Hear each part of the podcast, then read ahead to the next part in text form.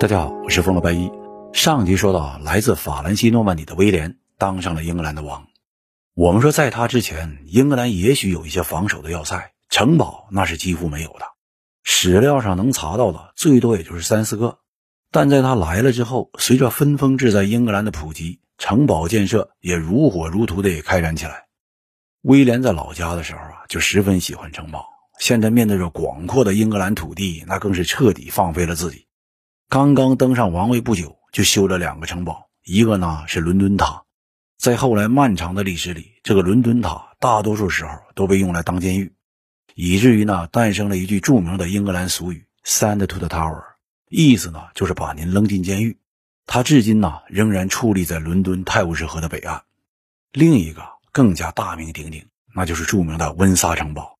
当时也没有一个正式的名字，因为当地呢叫温莎。历史上便称其为温莎城堡了，后来一直都是英国王室的家族城堡，也是现在世界上有人居住的城堡中最大的一个。你要注意的是啊，温莎这个地名至少在阿尔弗雷德大帝时期那就已经存在了。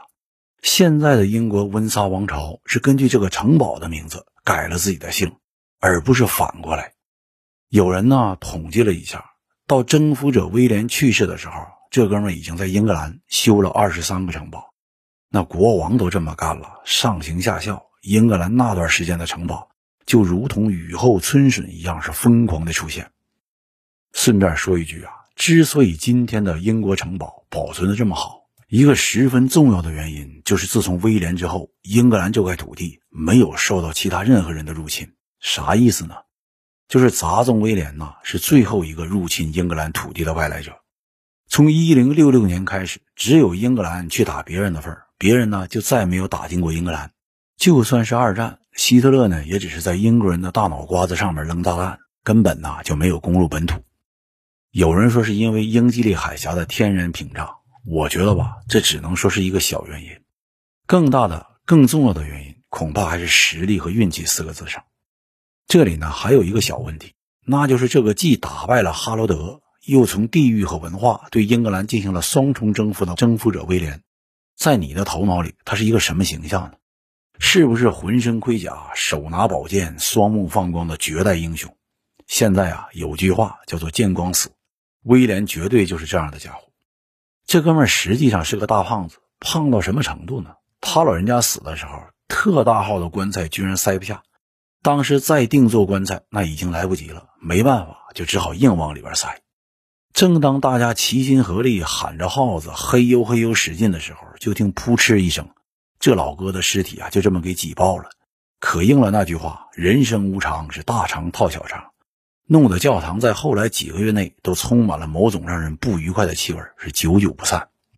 言归正传，就在英格兰诺曼征服之后，改天换地的时候，欧洲大陆，确切的说呢，是罗马教皇国和东方的拜占庭之间发生了一件大事这事儿是相当的大，绝对比英格兰被威廉入侵那还要大。啥事儿呢？两个基督教中心呐，彻底闹掰了，友谊的小船翻了。用历史名词说，叫做东西教会大分裂。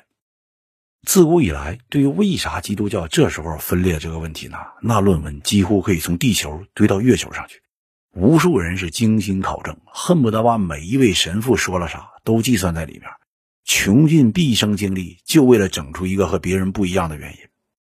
但这个问题，在我来看呢，根本就不需要讨论，因为从基督教合法传播的那一天起，它就已经人为的被分成了两个中心，一个在罗马，一个在君士坦丁堡。几百年下来，就像是一对长大成人的兄弟，都是搂着自己的媳妇儿过自个儿的小日子。那开始的时候，还可以说有一个爹——西罗马帝国。但是西罗马一完犊子，等于是爹也没了，那还可能不彻底分家吗？问题啊，就在于啥时候而已。对于我的这个说法呢，只要我们耐心的看一眼时间线就清楚了。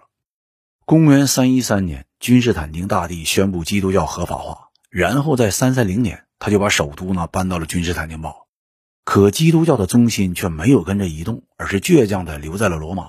那很自然的，新首都里面的基督徒也需要上帝的照顾。也需要主教们帮他们解惑。到了公元三八零年，东部皇帝出身的罗马狄奥多西大帝宣布基督教是罗马国教。那么作为国教，那些在首都的主教大人们，难道地位不应该提高一些吗？这当然是天经地义的。于是呢，公元三八一年，就在基督教成为国教的第二年，君士坦丁堡城里的牧首，也就是主教，就被第二次普世大公会议提升到全球老二的位置，也就比罗马的教皇差那么一点点。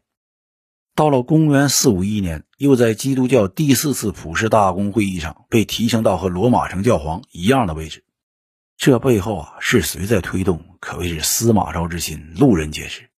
按照这个趋势下去，很快君士坦丁堡的主教那就应该比罗马城的教皇地位还高了。当然，这也是很正常的。老爹宠爱老儿子，那新首都需要主教，不行吗？可问题是啊，公元四七六年，西罗马灭亡了。完犊子了！然后罗马城里的教皇通过一系列神奇的操作，变成了整个西欧的教皇。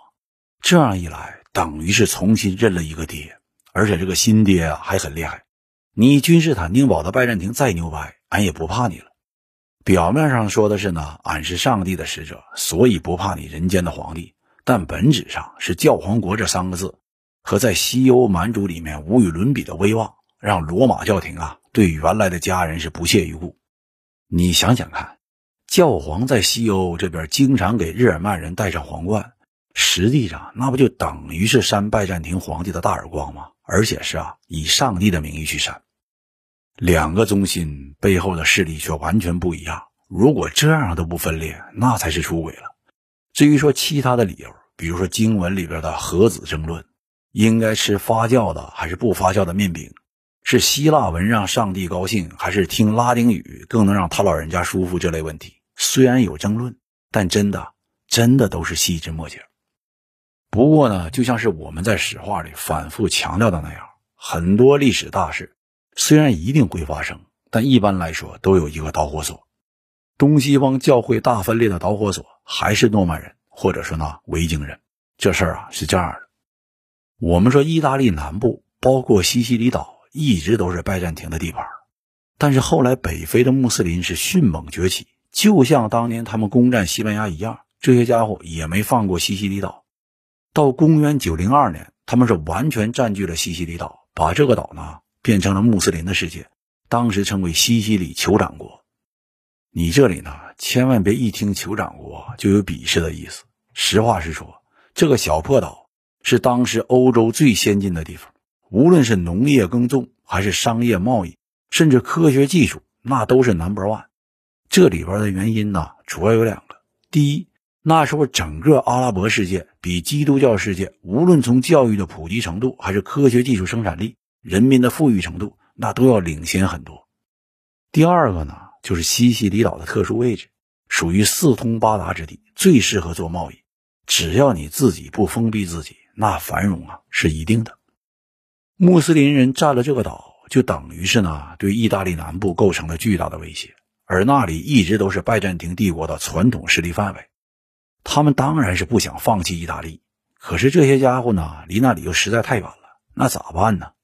拜占庭啊就想出一个办法，就是雇佣当时全欧洲流窜的诺曼人，让他们来意大利南部来看场子。招聘广告一发出去，很快就来了一群诺曼雇佣军。也算是尽职尽责，帮着拜占庭守住了意大利南部，打退了西西里岛穆斯林的好几次进攻。但很快的就出现了新问题，拜占庭这个老板呢没钱发工资了。那随着诺曼人的工资被拖欠的越来越严重，这群大保安是一合计，干脆啊，咱们也别为难老板了，自己给自个儿发工资吧。咋发呢？八个字：攻城略地，自立为王。你可以这样想。就相当于小区保安在小区里自己盖房子，老婆孩子都搬进去，他变成业主了。这群诺曼人中啊，有三个来自诺曼底公国的同父异母兄弟，分别是铁臂威廉、狐狸罗贝尔和小弟鲁杰罗一世。这三个家伙是前赴后继，在意大利南部忙活一顿折腾之后，打败了很多公国和伯国，让自己的地盘呢一天天的变大。最后居然彻底赶跑了拜占庭、伦巴第和伊斯兰三方的所有势力。公元一一三零年，诺曼人鲁杰罗一世的儿子鲁杰罗二世建立了一个西西里王国。关于这个王国，我们后面还会说到。这里呢，继续说基督教分裂的故事。公元一零五三年前后啊，正是诺曼保安三兄弟起兵不久，势头很猛的时候。按道理说，你就是一群大保安，一群强盗，好好的干抢劫的事儿呢就得了。可是他们偏偏要升华自己的思想，在邻居教皇国教皇的忽悠下，改信了天主教，而且是特别的虔诚。强迫自己统治地区的那些原来拜占庭的教堂必须遵守罗马天主教的规矩，不能再说希腊文了，必须用拉丁文向上帝报告思想工作，也不能呢依照君士坦丁堡的仪式做礼拜了。保安不仅盖了房子，还强迫其他业主一起和他跳广场舞，这种事儿自然让拜占庭的教会是相当生气。俺花钱雇你们来，难道要的就是这个结果吗？所以啊，君士坦丁堡的牧首。塞鲁拉留斯来了一个以彼之道还彼之身，把君士坦丁堡所有说拉丁语的天主教堂是全都关闭，并且写信给罗马，指责当时罗马天主教皇利奥九世，说你不仅不守规矩，和异教徒是勾勾搭搭，你还篡改圣经内容以及教义，并对一连串的小事提出了相当严厉的质问，比如说，你们为啥大灾期间不唱哈利路亚呢？为什么吃不发酵的面饼？为啥准许吃没放血的动物肉？等等。利奥九世接到这封信之后是心知肚明，根本就不是什么发酵饼的问题，而是地盘和利益的冲突。那既然是利益冲突，暂时呢就没有必要翻脸，派一个人呢去君士坦丁堡沟通一下，看看能不能达成一个折中的协议。这个想法本身不错，谈判呢总比动刀子强。可惜。利奥九世最终选了一个虽然和他关系好，但脾气却特别暴躁的人。此人叫做洪伯特，当时呢是罗马的一位红衣主教。洪伯特一行人到了君士坦丁堡没多久，家乡那边就传来一个消息：他们的老大利奥九世被上帝他老人家给招走了。本来君士坦丁堡的人呐就不愿意搭理这群罗马来的以老大自居的使者们，现在一听罗马教皇死了，那自然是心中大喜过望。脸上却是满是悲伤，说：“你们呐，是不是先回去办丧事儿，把老教皇给埋了，再问问新教皇，你们这几口子还能代表罗马教会不？”换句话说，拜占庭的教士们是直接否认了洪伯特等人的代表资格。那连代表资格都不承认，谈判自然是不可能进行下去。君士坦丁堡的主教们连马车都给备好了，就等着他们离开。公元一零五四年七月十四日。没完成任务，还面临被驱赶命运的洪伯特是气得要死，怒气勃发，一脸悲愤的走进了君士坦丁堡圣索菲亚大教堂，啪的一声把一份敕书是拍在了祭坛上，然后一言不发，转身就走。这份敕书上呢，只写了一件事儿：君士坦丁堡的基督教牧首和所有主教全都被驱逐出基督教，开除教籍。用基督教专业术语来说，叫做绝罚。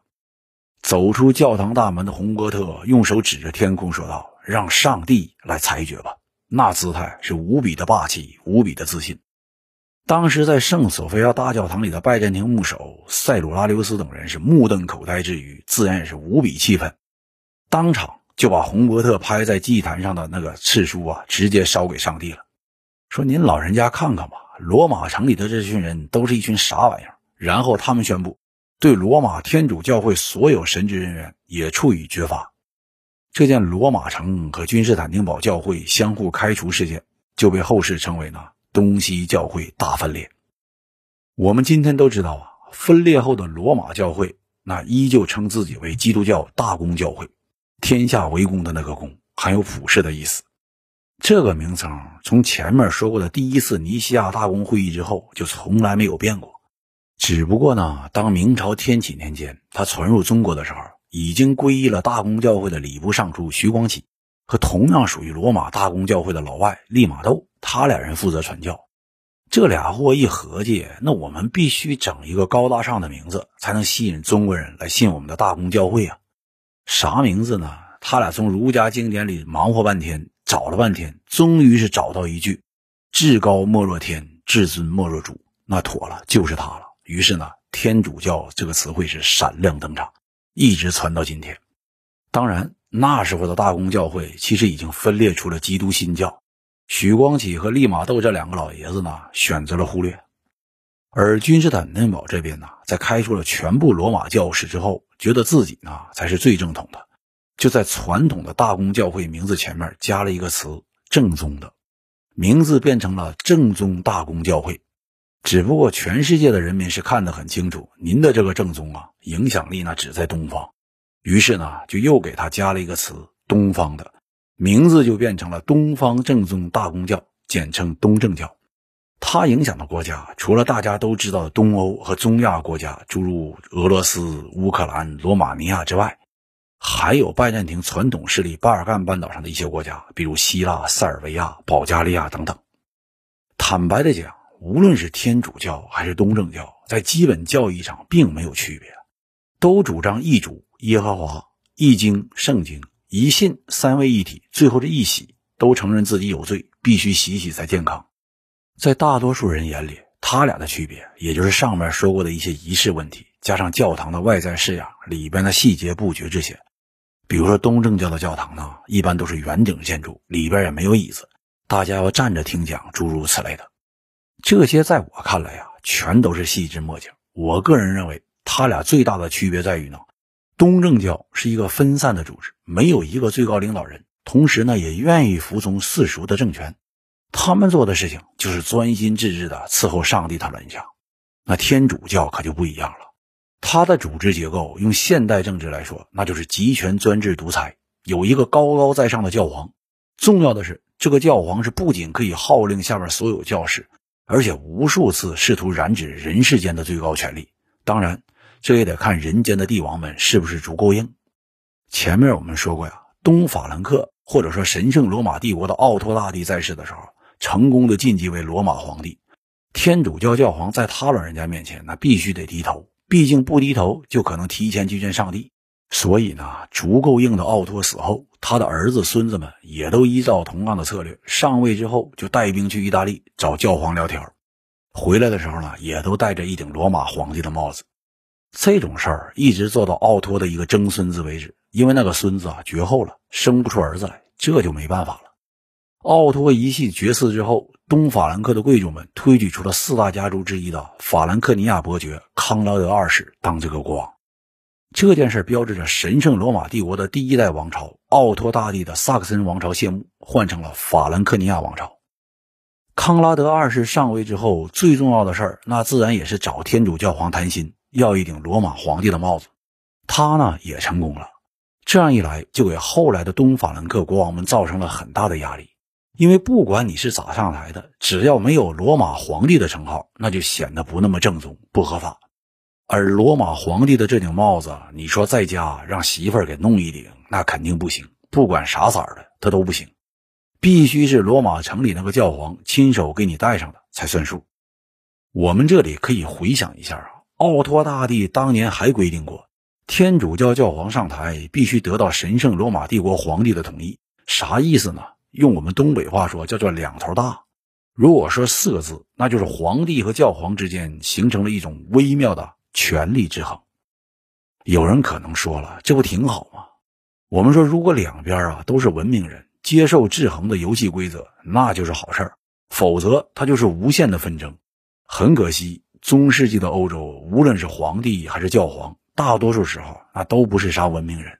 很快，一件轰动的中世纪。对后世也产生了深远影响的争权事件，就在神圣罗马帝国上演了。那是什么事儿呢？我们下集再聊。